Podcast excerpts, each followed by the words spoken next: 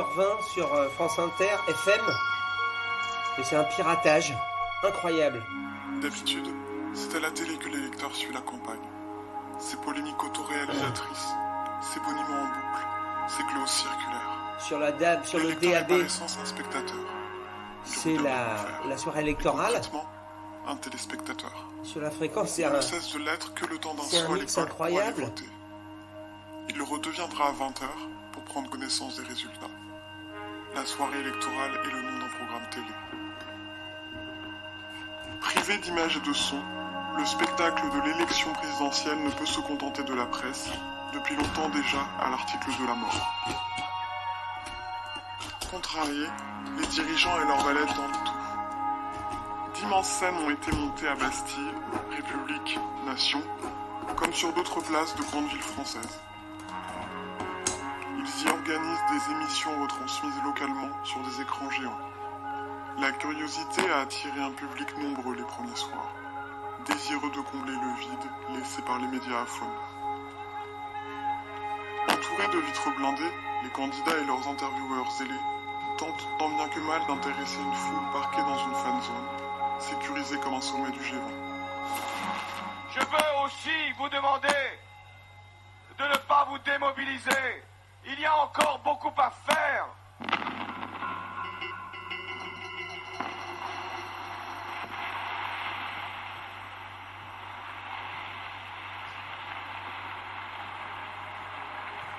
Les chauffeurs de salle, payés pour animer la foule, ne peuvent rien contre l'ambiance délétère qui règne sur ces places. Les barrières anti-émeutes, les snipers sur les toits, les portiques, les drones, les vérifications de passe, tout concourt à une atmosphère irrespirable. Très vite, on n'y a plus croisé que quelques retraités entourés de flics. Nuit debout avec plus d'écran. Faute de relais médiatiques, ceux qui tentaient déjà de vendre leur camelote politique jusque dans Minecraft ont décidé de coloniser tout ce qui pouvait l'être dans l'espace public. Les sourires contris des candidats ornent désormais les culs de tous les bus. Les écrans des distributeurs de liquide pour cigarettes électroniques affichent les promesses des menteurs. Les panneaux d'autoroute nous demandent de ralentir et d'aller voter. Des drones traînent des banderoles ornées de slogans de campagne éhontés, tandis que d'autres illuminent chaque soir le ciel de logos insipides de partis politiques. Les monuments sont drapés de tissus réfléchissants, sur lesquels sont projetés les clips des candidats. Les bornes de satisfaction du genre que l'on croise dans les toilettes des aéroports se prennent pour des instituts de sondage. Le vote lui-même a été simplifié pour conjurer l'abstention qui s'annonce record. Les terminaux de paiement des bricomarchés et des carrefours ne nous demandent plus simplement de sauver Notre-Dame ou l'Ukraine, mais nous proposent de voter après avoir inséré notre carte bancaire. Winamax et BetClick ont été autorisés à prendre les paris. Tout est bon pour essayer d'intéresser la plèbe.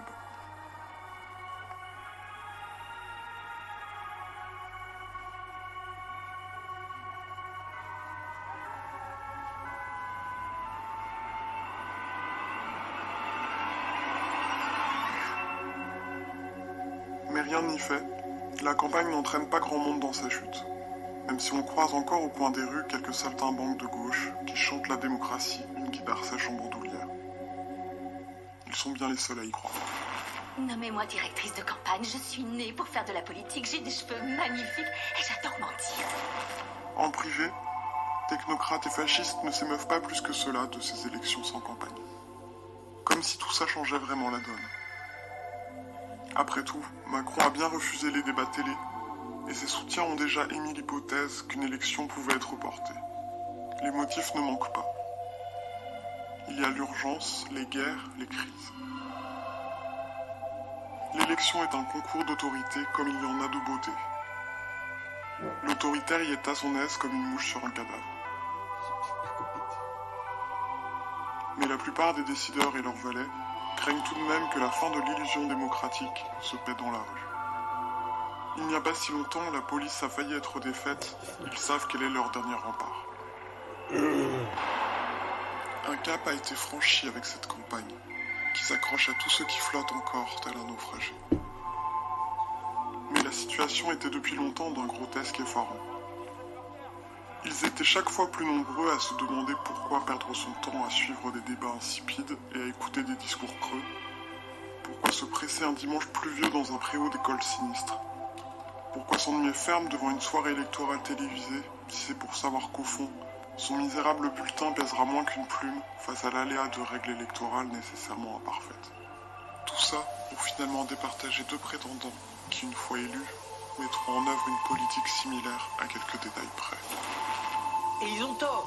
Ils ont tort. C'est important pour leur vie quotidienne, c'est important pour le civisme quand on pense à tous les Français, les milliers de Français qui ont sacrifié leur vie pour qu'on ait le droit de vote. Ça, c'est des salades qu'on raconte aux pauvres pour pas qu'ils se révoltent.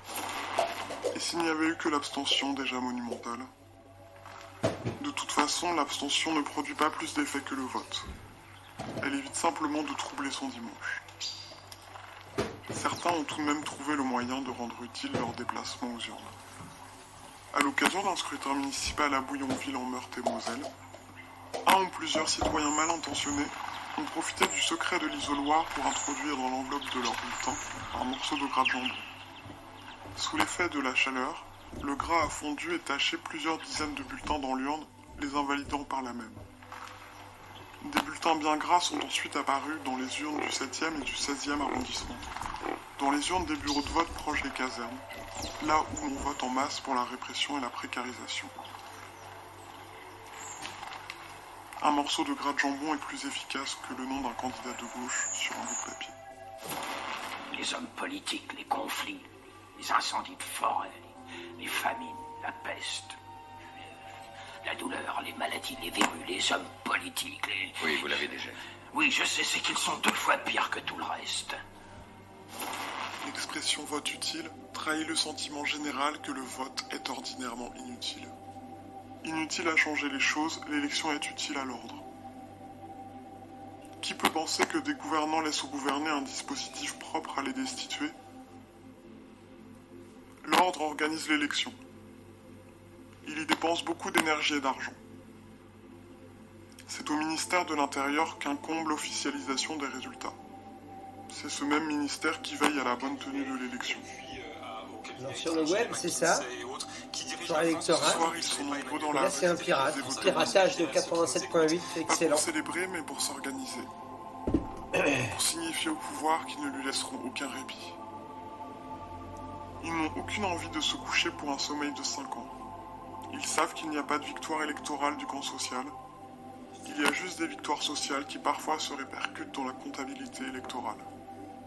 La logique électorale ne se tord pas de l'intérieur mais de l'extérieur. Et non pas en votant mais en agissant. Il y a d'autres choses à faire que voter si l'on se préoccupe de politique, et tout le monde le sait.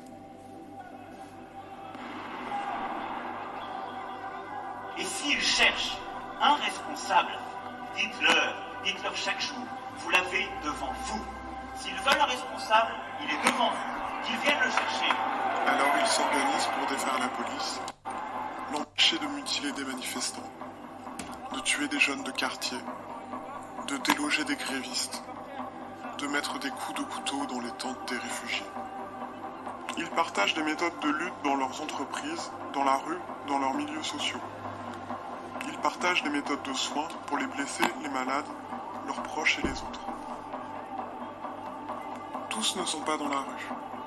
Certains cuisinent dans des cantines de la nourriture volée dans les supermarchés, réparent la voiture de leurs amis, mutualisent leurs amendes pour ne pas payer les transports, réparent de faux documents, des faux papiers pour ceux qui en sont démunis, des fausses fiches de paie pour des jeunes qui cherchent à se. Assaut contre cette société qui ruine leur vie. Donc en fait, ils ont plongé volontairement l'artère dans, le noir hein, parce qu'ils ont forcé euh, plusieurs coffrets électriques. Et en fait, euh, quand on est passé sur l'artère, hein, euh, je sais pas si tu as vu, mais il y avait des groupes sur la droite et sur la gauche. Et là, on a essuyé un jet de, un jet de caillou. hein. Donc il faut, faut être méfiant, on va attendre. On entend des détonations là, par contre. euh, détonations sur secteur euh, Michelet. hein. Ouais, apparemment, tir de mortier, hein, tir de mortier sur, euh, sur Michelet.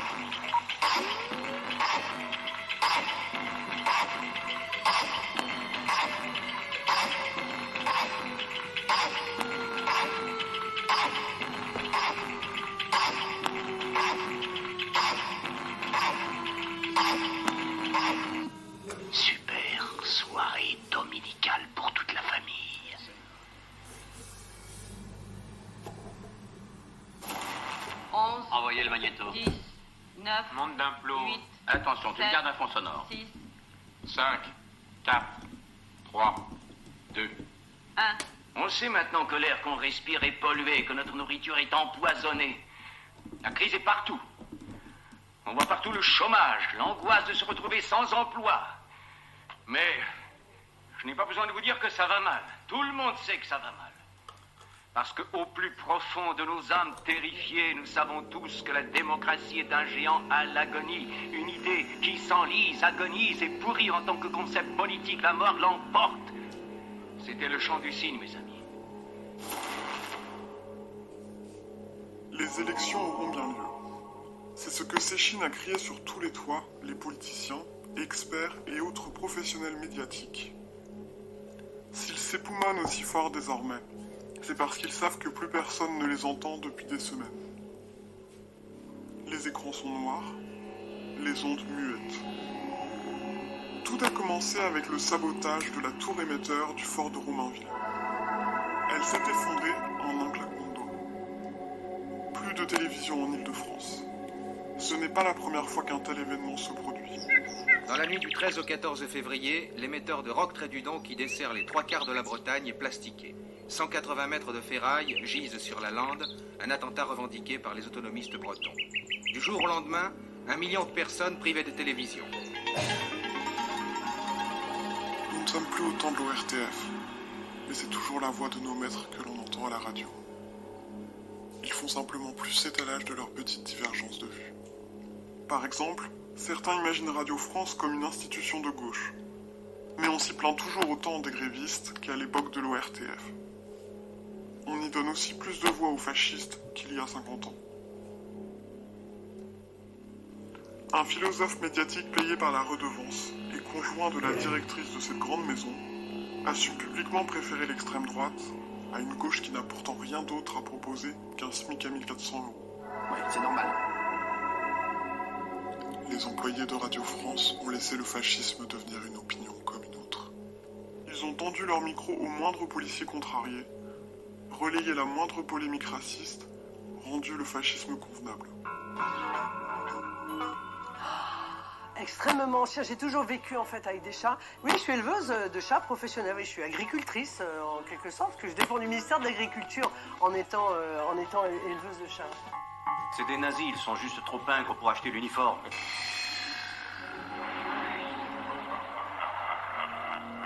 Après avoir passé des années à promouvoir le libéralisme économique, journalistes de Radio France, leurs syndicats, leurs grèves n'ont jamais rien endigué.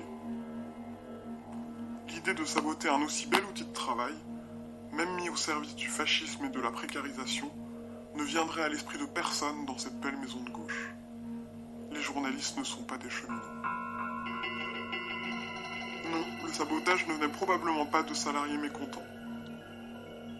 Plusieurs régions avaient déjà été confrontées à ces destructions volontaires d'antennes. Hors des grandes villes, il n'y avait souvent pas assez de débit pour qu'Internet prenne le relais. Mais sur Paris, cela a pu continuer un temps, jusqu'à ce que les réseaux mobiles défaillent, tout comme les réseaux Internet terrestres. Aucun vaccin ne semble pouvoir immuniser les serveurs contre les virus. Les câbles comme les antennes ne sont pas réparés aussi vite qu'ils sont dégradés. Le débit a progressivement ralenti. La bande passante restante est désormais réservée aux transactions financières et aux réseaux industriels. Après la vidéo, c'est le son qui s'est mis à saccader, jusqu'à rendre inaudibles les empires médiatiques, réduits à la publication de fichiers texte et de JPEG.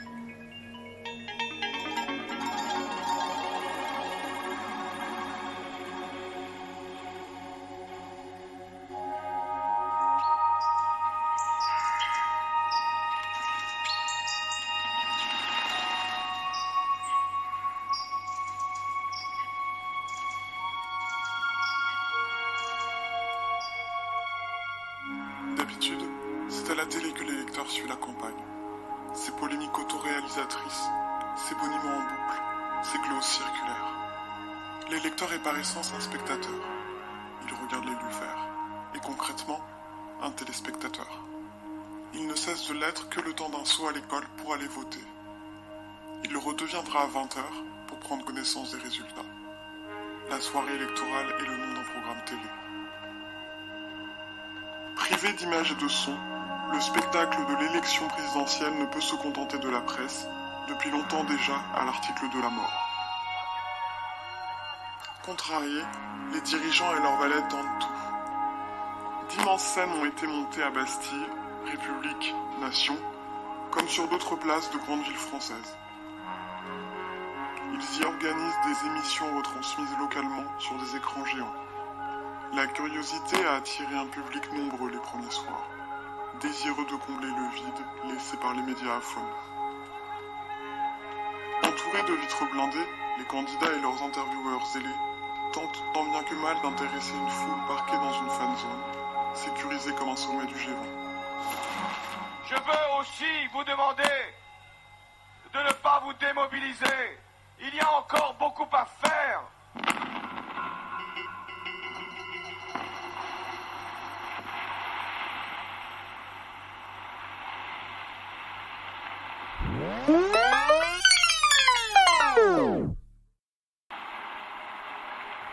Les chauffeurs de salle, payés pour animer la foule, ne peuvent rien contre l'ambiance délétère qui règne sur ces places. Les barrières anti-émeutes, les snipers sur les toits, les portiques, les drones, les vérifications de passe, tout concourt à une atmosphère irrespirable. Très vite, on n'y a plus croisé que quelques retraités entourés de flics. Nuit debout avec plus d'écran. Faute de relais médiatiques, ceux qui tentaient déjà de vendre leur camelote politique jusque dans Minecraft ont décidé de coloniser tout ce qui pouvait l'être dans l'espace public. Les sourires contris des candidats ornent désormais les culs de tous les bus. Écrans des distributeurs de liquide pour cigarettes électroniques affichent. Les panneaux d'autoroute nous demandent de ralentir et d'aller voter. Des drones traînent des banderoles ornées de slogans de campagne éhontés, tandis que d'autres illuminent chaque soir le ciel de logos insipides de partis politiques. Les monuments sont drapés de tissus réfléchissants, sur lesquels sont projetés les clips des candidats. Les bornes de satisfaction du genre que l'on croise dans les toilettes des aéroports se prennent pour des instituts de sondage. Le vote lui-même a été simplifié pour conjurer l'abstention qui s'annonce record. Les terminaux de paiement des bricomarchés et des carrefours ne nous demandent plus simplement de sauver Notre-Dame ou l'Ukraine, mais nous proposent de voter après avoir inséré notre carte bancaire. Winamax et BetClick ont été autorisés à prendre les paris. Tout est bon pour essayer d'intéresser la plèbe.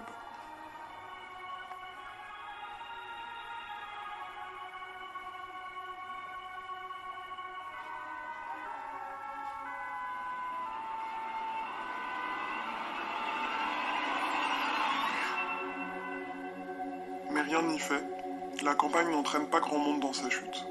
Même si on croise encore au coin des rues quelques saltimbanques de gauche qui chantent la démocratie, une guitare sèche en bandoulière. Ils sont bien les seuls à y croire. Nommez-moi directrice de campagne, je suis née pour faire de la politique, j'ai des cheveux magnifiques et j'adore mentir. En privé, technocrates et fascistes ne s'émeuvent pas plus que cela de ces élections sans campagne. Comme si tout ça changeait vraiment la donne. Après tout, Macron a bien refusé les débats télé, et ses soutiens ont déjà émis l'hypothèse qu'une élection pouvait être reportée. Les motifs ne manquent pas. Il y a l'urgence, les guerres, les crises. L'élection est un concours d'autorité comme il y en a de beauté. L'autoritaire y est à son aise comme une mouche sur un cadavre.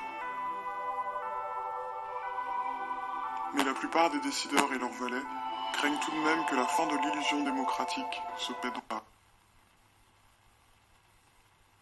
Entre défaite, ils savent quel est leur dernier rempart. Un cap a été franchi avec cette campagne, qui s'accroche à tous ceux qui flottent encore tel un naufragé. Mais la situation était depuis longtemps d'un grotesque effarant. Ils étaient chaque fois plus nombreux à se demander pourquoi perdre son temps à suivre des débats insipides et à écouter des discours creux. Pourquoi se presser un dimanche pluvieux dans un préau d'école sinistre Pourquoi s'ennuyer ferme devant une soirée électorale télévisée si c'est pour savoir qu'au fond, son misérable bulletin pèsera moins qu'une plume face à l'aléa de règles électorales nécessairement imparfaites. Tout ça pour finalement départager deux prétendants qui, une fois élus, mettront en œuvre une politique similaire à quelques détails près. Et ils ont tort. Ils ont tort. C'est important pour leur vie quotidienne, c'est important pour le civisme quand on pense à tous les Français, les milliers de Français qui ont sacrifié leur vie pour qu'on ait le droit de vote. Ça, c'est des salades qu'on raconte aux pauvres pour pas qu'ils se révoltent. Et s'il n'y avait eu que l'abstention déjà monumentale? De toute façon, l'abstention ne produit pas plus d'effet que le vote. Elle évite simplement de troubler son dimanche. Certains ont tout de même trouvé le moyen de rendre utile leur déplacement aux urnes. À l'occasion d'un scrutin municipal à Bouillonville en Meurthe-et-Moselle, un ou plusieurs citoyens mal intentionnés ont profité du secret de l'isoloir pour introduire dans l'enveloppe de leur de la chaleur, le gras a fondu et taché plusieurs dizaines de bulletins dans l'urne, les invalidant par là même. Des bulletins bien gras sont ensuite apparus dans les urnes du 7e et du 16e arrondissement, dans les urnes des bureaux de vote proches des casernes, là où l'on vote en masse pour la répression et la précarisation. Un morceau de gras de jambon est plus efficace que le nom d'un candidat de gauche sur un bout de papier. Les hommes politiques, les conflits, les incendies de forêt, les, les famines, la peste, la douleur, les maladies, les verrues, les hommes politiques, les... Oui, vous l'avez déjà. Oui, je sais, c'est qu'ils sont deux fois pires que tout le reste. L'expression vote utile trahit le sentiment général que le vote est ordinairement inutile. Inutile à changer les choses, l'élection est utile à l'ordre. Qui peut penser que des gouvernants laissent au gouverner un dispositif propre à les destituer? L'ordre organise l'élection. Il y dépense beaucoup d'énergie et d'argent. C'est au ministère de l'Intérieur qu'incombe l'officialisation des résultats. C'est ce même ministère qui veille à la bonne tenue de l'élection. Ce soir, ils sont nombreux dans la rue, qu'ils aient voté ou non. Pas pour célébrer, mais pour s'organiser. Pour signifier au pouvoir qu'il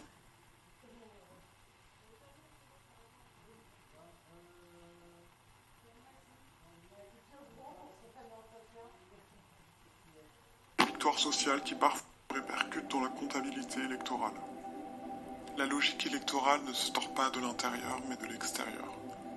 Et non pas en votant, mais en agissant. Il y a d'autres choses à faire que voter si l'on se préoccupe de politique, et tout le monde le sait. Et s'ils cherchent un responsable, dites-leur, dites-leur chaque jour, vous l'avez devant vous.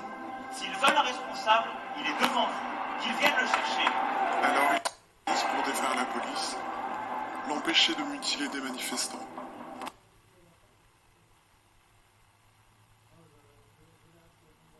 des coups de couteau dans les tentes des réfugiés. Ils partagent des méthodes de lutte dans leurs entreprises, dans la rue, dans leurs milieux sociaux. Ils partagent des méthodes de soins pour les blessés, les malades, leurs proches et les autres. Tous ne sont pas dans la rue. Certains cuisinent dans des cantines de la nourriture volée dans les supermarchés, réparent la voiture de leurs amis, mutualisent leurs amendes pour ne pas payer les transports, préparent de faux documents, des faux papiers pour ceux qui ont pour des jeunes qui cherchent à se... Ils organisent leur autonomie et préparent leur prochain assaut contre cette société qui ruine leur vie. Donc en fait, ils ont plongé volontairement l'artère dans, le noir hein, parce qu'ils ont forcé euh, plusieurs coffrets électriques. Et en fait, euh, quand on est passé sur l'artère, hein, euh, je sais pas si tu as vu, mais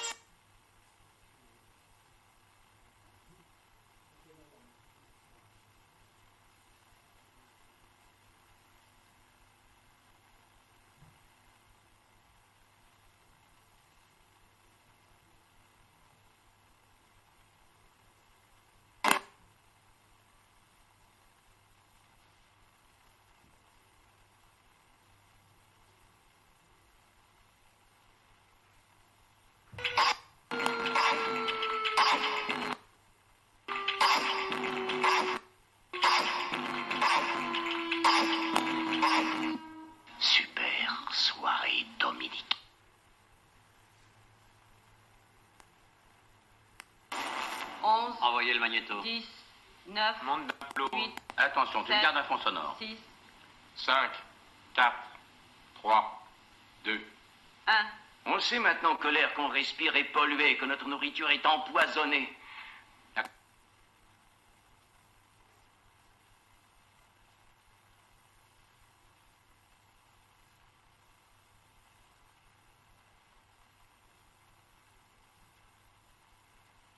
Nous savons tous que la démocratie est un géant.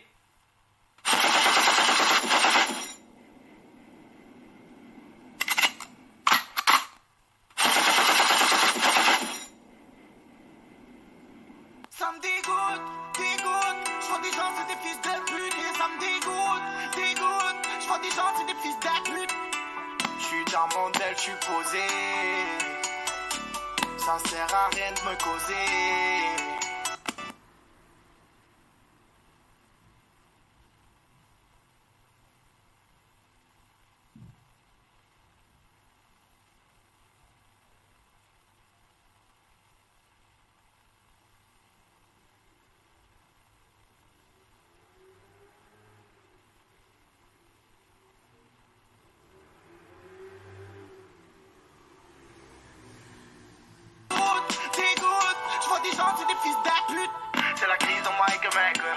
C'est la crise au Mike Maker. C'est la crise au Mike Maker. C'est la crise au Mike Maker. Ça me dégoûte, dégoûte. Je vois des gens, c'est des fils de pute. Et ça me dégoûte, dégoûte. Je vois des gens, c'est des fils de pute. C'est la crise au Mike Maker. C'est la crise au Mike Maker. C'est la crise au Mike Maker. C'est la crise au Mike Maker. Je t'écoute, je te parle de ma vie. Les trucs de fou qui se passent dans mon check. En buvette, je pense, réalise. En, en fait, je suis trop dans mon del. Je descends, je fais le tour de Saint-Jean. Y'a des gars, même pas un client. Je vois les petits un peu pour claquer leur paye à printemps. Dans le ghetto, ça se lève tôt. Transporte le paquet sur un Oveto. Pas le gros, tu fumes des mégots. Je te nique ta gramme tu touches à mes go. Je veux mettre les gaz, finir à Las Vegas. Pour rentrer ma drogue, follement, je t'écrase. C'est la crise au Mike Maker. C'est la crise au Mike Maker. C'est la crise au Mike Maker. C'est la crise au Mike Maker.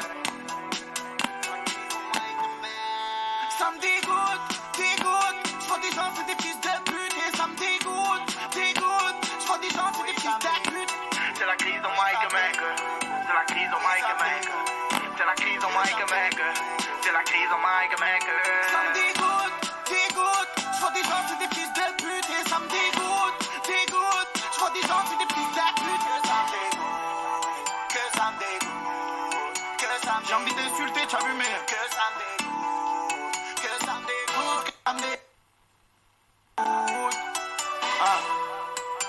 On m'a dit tu veux que quelqu'un n'existe plus, cesse donc de le regarder. Ah. Vise toujours la lune, même si tu la rates, tu auras ta chance parmi les étoiles. Mhm. Tu toujours la crise Mike, mec. On s'approche du disque d'or. Et on arrive fort. C'est déjà la pointe. Over. Que ça me dégoûte. Que ça me dégoûte. Que ça me dégoûte. Que ça me dégoûte.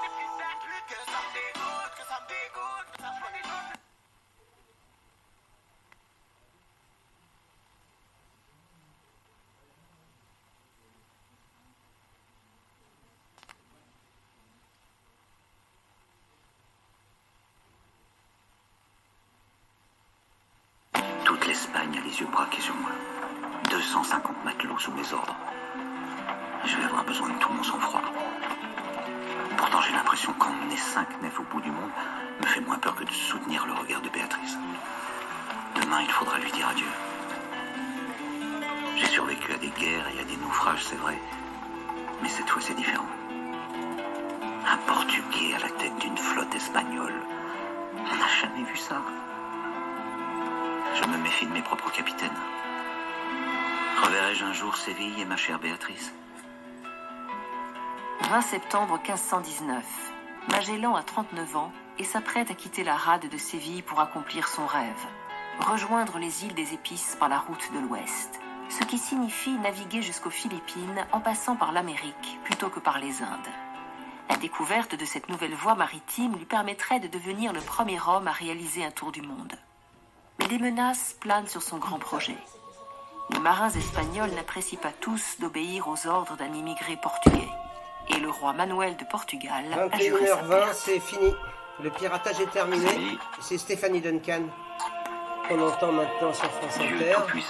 87.8. Et ben une belle soirée électorale, une ne belle surprise quand même pour cette euh, quand même J'ignore si je soirée euh, de loose, déprime totale quoi. couvert d'honneur, Voilà. Où la gauche trahi euh, par mon équipage. a encore loupé euh, Par ce testament, coche. je me Mais résigne à ta volonté hackers. insondable. Si c'est en Espagne que ma vie présente doit prendre fin et que ma vie éternelle doit commencer, je souhaite être enterré ici, à Séville, dans le cloître de Santa Maria de la Victoria. Je souhaite léguer un réal d'argent à la Sainte Croisade